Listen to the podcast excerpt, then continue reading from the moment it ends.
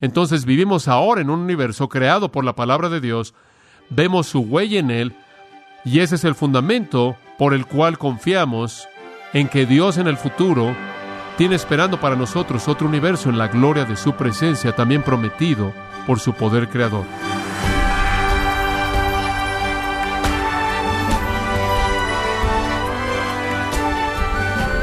Le agradecemos y le damos la bienvenida por acompañarnos en esta edición de su programa Gracias a vosotros con el pastor John MacArthur. El capítulo 11 de Hebreos ha recibido títulos como el Salón de la Fama de los Santos, los Héroes de la Fe, el cuadro de honor de los santos del Antiguo Testamento y quizá también el capítulo de la fe. Pero ¿qué es lo que se puede aprender de estos héroes que encontramos en este apreciado capítulo? Bueno, el día de hoy el pastor John MacArthur, en la voz del pastor Luis Contreras, nos va a contestar a esta pregunta al enseñarnos acerca del significado y la sustancia de la fe. Estamos en la serie titulada El Nuevo Testamento de principio a fin, en gracia a vosotros. Quiero que abra su Biblia en Hebreos capítulo 11 y conforme vemos este capítulo, no quiero que nos enredemos en muchos detalles difíciles. Creo que este es un capítulo que va a ser fundamental para nosotros. Tantos que necesitan entender los cimientos de nuestra fe, no quiero hacer esto complicado, no quiero hacerlo difícil, no voy a tratar de meterlo en algún tipo de detalle teológico, pero quiero que entremos en este capítulo y quiero que lo entienda y para su experiencia espiritual porque es tan fundamental para nuestra vida como creyentes. Entendemos que somos salvos por la fe, todos entendemos eso. El justo por la fe vivirá, lo cual es esencialmente enseñanza fundamental en las Escrituras. Se cita ahí en el capítulo 10, versículo 38, así es como el capítulo 10 realmente termina. Ese no es el único lugar en donde ese pasaje se cita.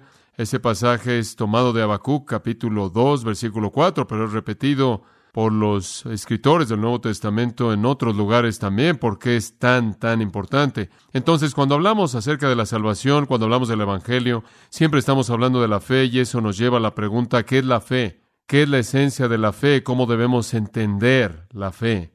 Y esa es la razón por la que vamos a estudiar este capítulo. Este capítulo ha sido llamado el Salón de la Fama ha sido llamado los héroes de la fe, ha sido llamado la lista de honra de los santos del Antiguo Testamento, la abadía de Westminster de las Escrituras, ha sido llamado el capítulo de la fe y quizás otras cosas también.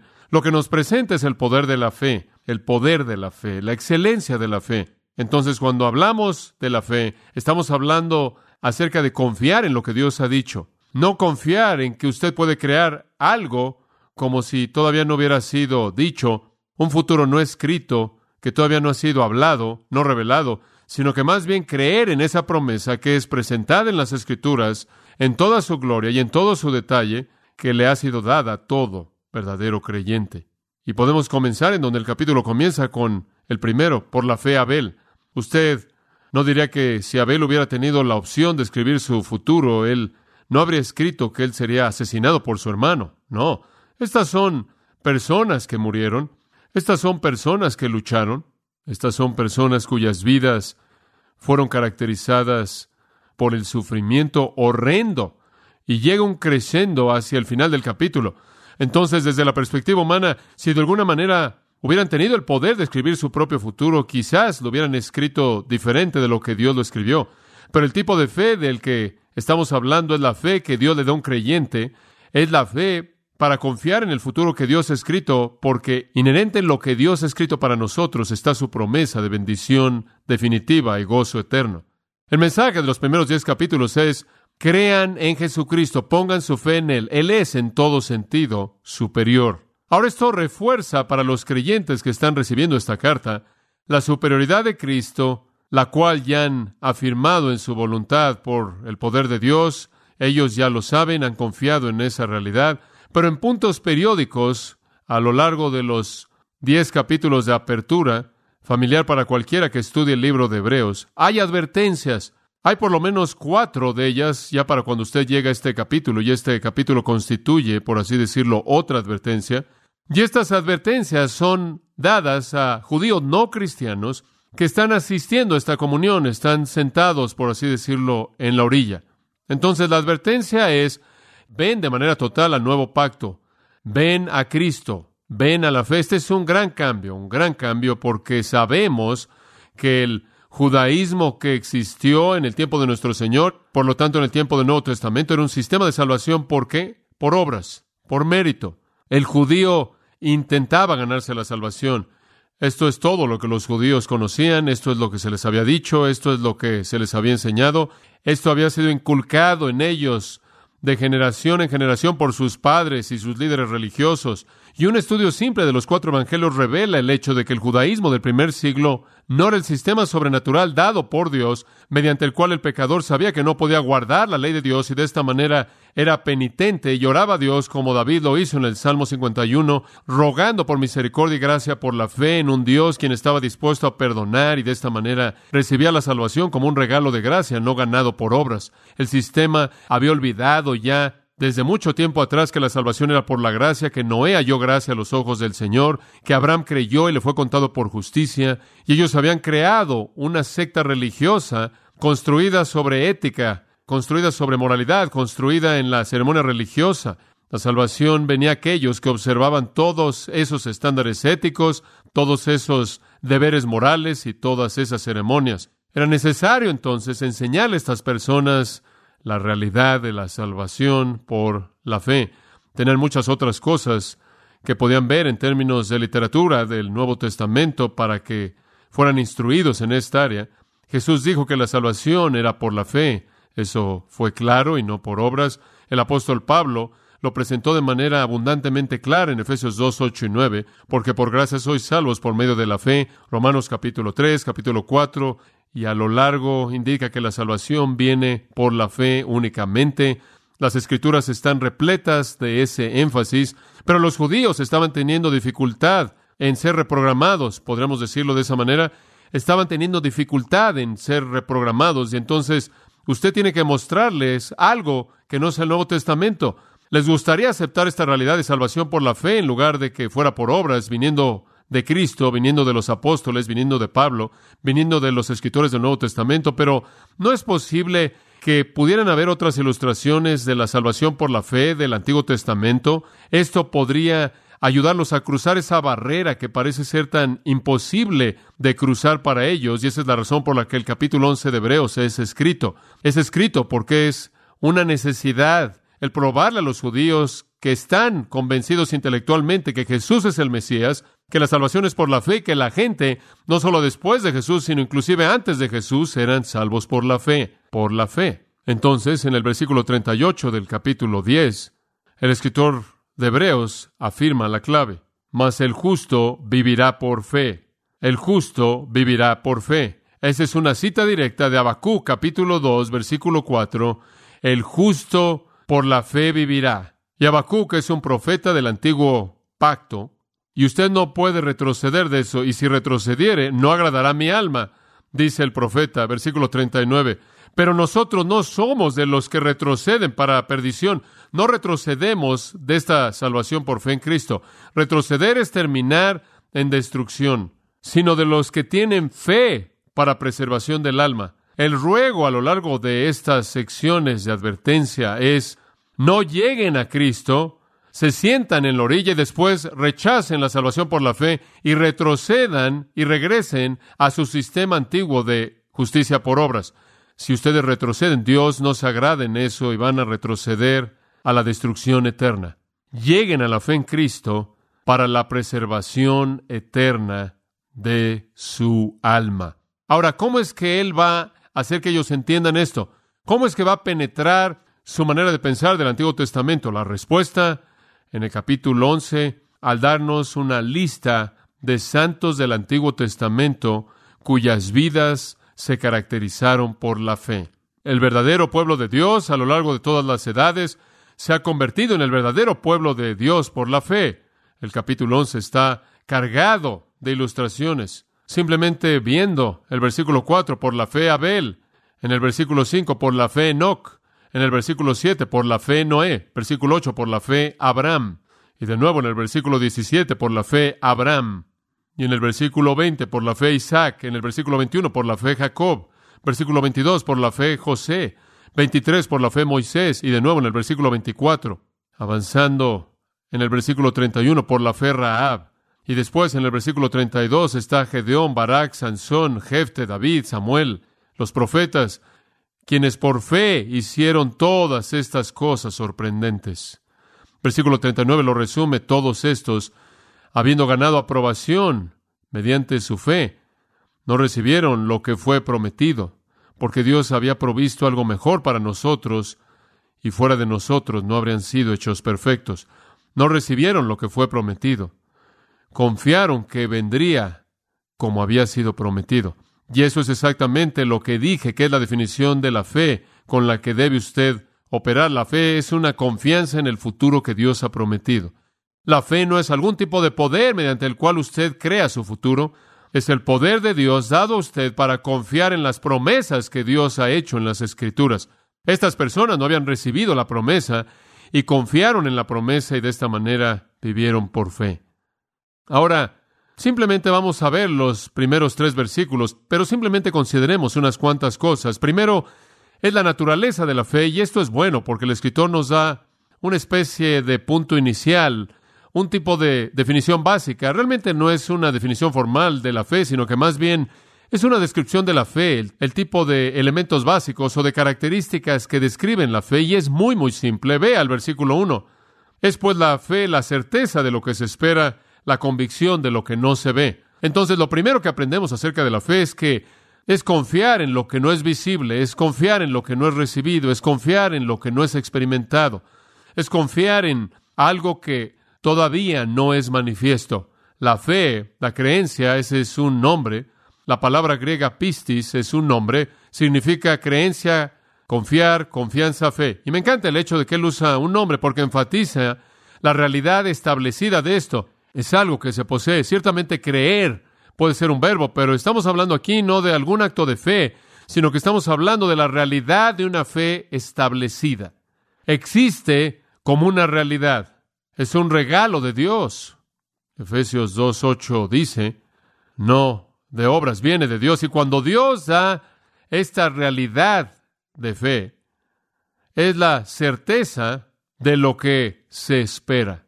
Eso es lo que significa vivir por fe. No significa que vemos algo que queremos y lo hacemos existir. Significa que confiamos en algo que no es visto. La convicción de cosas no vistas. Algunas de sus traducciones dicen, la fe es la sustancia de cosas no vistas. Esa es una gran traducción, me encanta esa traducción. La fe es la sustancia de cosas no vistas. Sustancia es una palabra que tiene sustancia, ¿no es cierto? Así es, es una palabra que usted puede llevar al banco, es una palabra que en cierta manera usted puede cobrar. Es una palabra que básicamente puede ser traducida de manera legítima, sustancia, esencia. Le da realidad. La fe es la confianza sustancial en la realidad de algo que todavía no es cumplido. La fe da sustancia de presencia a algo que es futuro, como este capítulo nos lo va a mostrar cuando se desarrolle. En tiempos del Antiguo Testamento hubo, bueno, todos los santos, hombres y mujeres, que no tuvieron nada más que las promesas de Dios, nada más que las promesas de Dios en qué confiar, nada en qué esperar más que las promesas de Dios. Ninguna evidencia visible de que la promesa mesiánica vendría se volvería verdad ninguna evidencia visible de que la promesa del reino se volvería una realidad. Sin embargo, las promesas eran tan reales y la revelación de esas promesas en las escrituras era tan confiable que la gente hizo que su vida entera esperara en ellas. Todas las promesas del Antiguo Testamento se relacionaron con el futuro. Eso es lo que dice al final, al final del capítulo. Esas personas que ejercieron esta fe, ejercieron fe en lo que fue prometido que no recibieron. ¿Qué sería eso? Vida eterna, cielo, bendición eterna, recompensa, gozo, reunión, lo cual es prometido en el Antiguo Testamento de los santos en la presencia de Dios, la presencia misma de Dios, la semejanza misma de Dios. Yo, David dice, espero el día en el que despertaré a tu semejanza. Las glorias de la bendición eterna no vieron nada de eso aquí.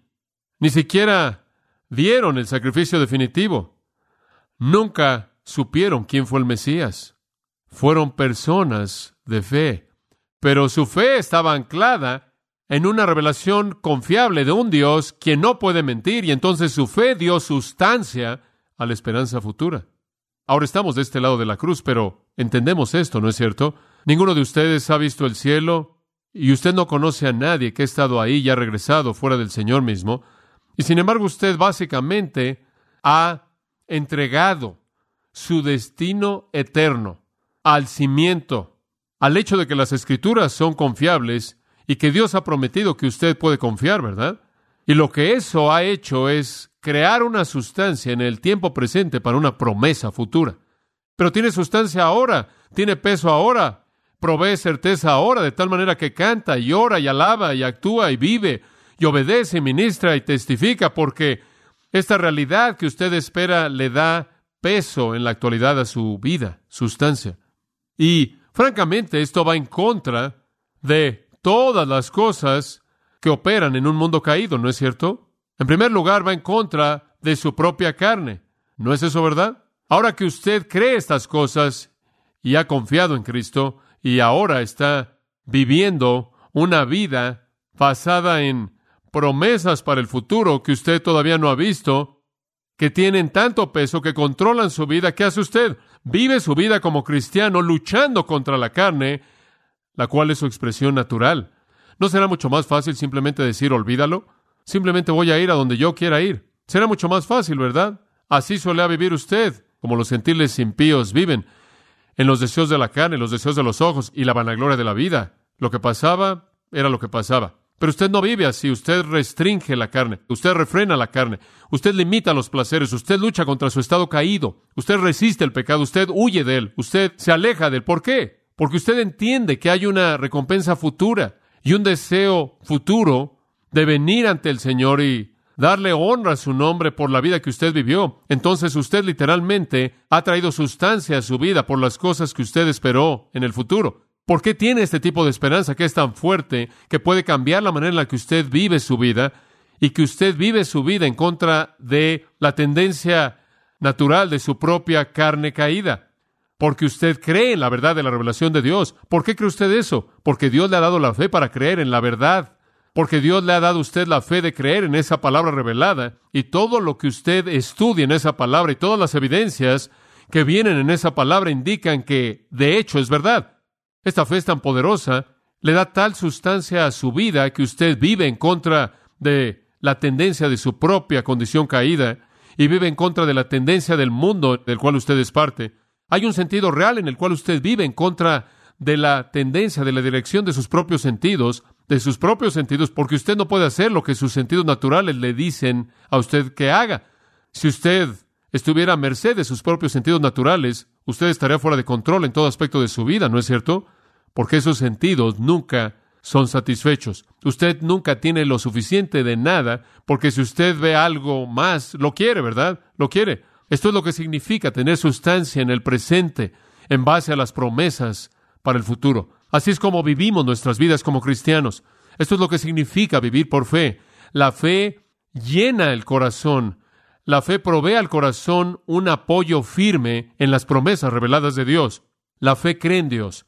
Cree en Dios como es revelado en las Escrituras y esa fe, dicen las Escrituras, es un ancla. Aquí la vemos como un ancla establecida o presentada en la experiencia de creyentes. La fe real nos da una sustancia de confianza en el presente.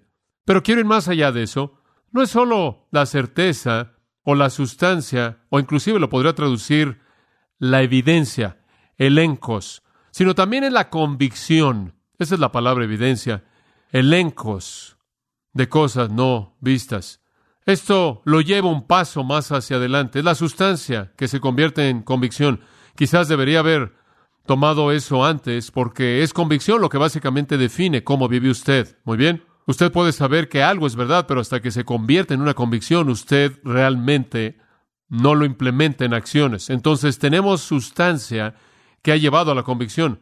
¿Qué lo haría usted vivir en contra de la tendencia de su estado caído? ¿Qué lo haría usted vivir en contra de la dirección del mundo? ¿Qué lo haría vivir en contra de la dirección de sus propios sentidos? ¿Qué lo haría abandonar todo por algo que usted no puede ver, por promesas que nunca han sido cumplidas? ¿Qué le haría a usted vivir este tipo de vida? Una convicción, una convicción. E implícito en esa convicción es un compromiso fuerte, fuerte. Por ejemplo, tomando la idea del capítulo, ¿qué lo haría usted construir un barco en un desierto porque se le dijo que va a llover cuando nunca antes había llovido en la historia del mundo? ¿Una convicción? Bueno, tendrá que haber sido más que tan solo un tipo de esperanza, porque habría pasado 120 años construyendo el barco. ¿Podría imaginarse usted construir un barco como Noé lo hizo durante 120 años en el desierto y enfrentando la burla de sus vecinos? Algunos de ustedes, cuando se burlan de ustedes sus vecinos durante unos días, quizás es más de lo que pueden enfrentar. ¿Qué es lo que hace que la fe actúe? Había tal sustancia en lo que se le había dicho. Él tenía tal confianza en la revelación de Dios que se volvió una convicción que literalmente podía él vivir su vida. Eso es lo que hace que la fe actúe. Él actúa en base a ello. Por causa de la revelación vino la acción, por causa de la sustancia vino la convicción. Entonces, esa es la naturaleza de la fe una palabra acerca del testimonio de la fe. Versículo 2. Y aquí el escritor en cierta manera nos introduce a lo que va a ser el énfasis del capítulo. Porque por ella alcanzaron buen testimonio los antiguos. Literalmente algunas traducciones, los ancianos, refiriéndose a los santos del Antiguo Testamento. Y aquí es donde él en cierta manera muestra su enfoque. Él va a ayudar a estos judíos, quienes están luchando un poco quizás con esta idea de salvación por la fe, porque han salido de un sistema por obras, al apuntar al hecho de que esto es en realidad como los santos de la antigüedad ganaron aprobación. Testimonio significa alabanza, aprobación. ¿Por qué los identificaríamos como héroes de la fe? ¿Por qué los judíos los identificarían como héroes de la fe? ¿Por qué veían a Abel como alguien más noble que Caín? ¿Por qué vieron a Enoch como alguien noble? ¿Por qué vieron a Abraham como alguien noble? ¿Por qué vieron a Sara como alguien noble? ¿Por qué vieron a otros como Isaac, José, Jacob, José y los demás? debido a su fe. Y eso es lo que les va a mostrar a lo largo de este capítulo. Este no es un concepto nuevo. Los grandes héroes de la fe, los santos de la antigüedad, vivieron por fe. Abel creyó en Dios con respecto al sacrificio. Actuó en base a la fe, que lo que Dios dijo fue verdad y lo que Dios esperaba era el camino de bendición. Él hizo lo que Dios le dijo, porque Dios le dijo, esto es lo que vas a hacer y te voy a bendecir. Y lo hizo y claro, fue recibido y aprobado. Él no creyó en Dios tanto que no murió. Dios estuvo tan contento con él que un día salió a caminar y llegó caminando a la presencia de Dios y se saltó la parte de la muerte. Noé creyó en Dios y debido a ello Dios le concedió justicia y Dios cumplió todo lo que había prometido, pero lo libró a él y a su familia. Abraham y Sara creyeron en Dios por un niño y Dios cumplió la promesa. Confiaron en lo que no podían ver. Vivieron sus vidas en base a promesas que Dios les hizo y ciertamente Dios aprobó eso y fueron honrados de manera apropiada por personas del pasado, inclusive permanecieron siendo héroes de la fe. La palabra de Dios hizo que su esperanza fuera real. Y en base a lo que Dios les había dicho, vivieron en obediencia por fe y son honrados de manera apropiada como héroes. Y después finalmente hay una ilustración de la fe, la primera que da, y Él nos mete a esta ilustración en el versículo 3. Por la fe entendemos haber sido constituido el universo por la palabra de Dios de modo que lo que se ve fue hecho de lo que no se veía. Esta ilustración nos lleva de regreso y nos da un fundamento para la fe que ve hacia adelante. Por fe entendemos que el universo fue hecho por la palabra de Dios, de modo que lo que se ve fue hecho de lo que no se veía. Eso mira hacia atrás a la creación. La creación es cosas vistas en el universo, hechas a partir de cosas no vistas. Eso es la creación. La creación es ex nihilo. Dios hizo el universo entero a partir de qué? De nada. Lo que es visto no fue hecho de nada que era visible. Entonces de lo invisible vino lo visible, de la nada vino todo. Entendemos eso por fe. Dice usted, ¿por qué entendemos eso por fe? Porque no estuvimos ahí. Dice usted, bueno, no puedo vivir por la fe, no puedo conducir mi vida por la fe. Bueno, piensa en esto. El mundo existe, el universo existe, por la fe entendemos que Dios lo creó por su palabra. Ahora, ¿dónde colocamos nuestra fe? ¿En qué creemos? en la revelación de Dios escrita en Génesis capítulo 1 y 2, la cual nos dice que Dios creó el universo por su palabra, ¿verdad? Sea la luz y fue la luz.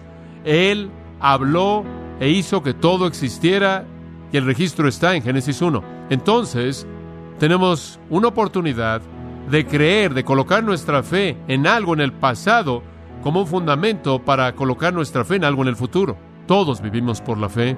Todos nosotros que somos creyentes confiamos en Dios. Confiamos en Dios como creador de este mundo y confiamos en Él como el creador del mundo venidero para aquellos que lo conocen y lo aman.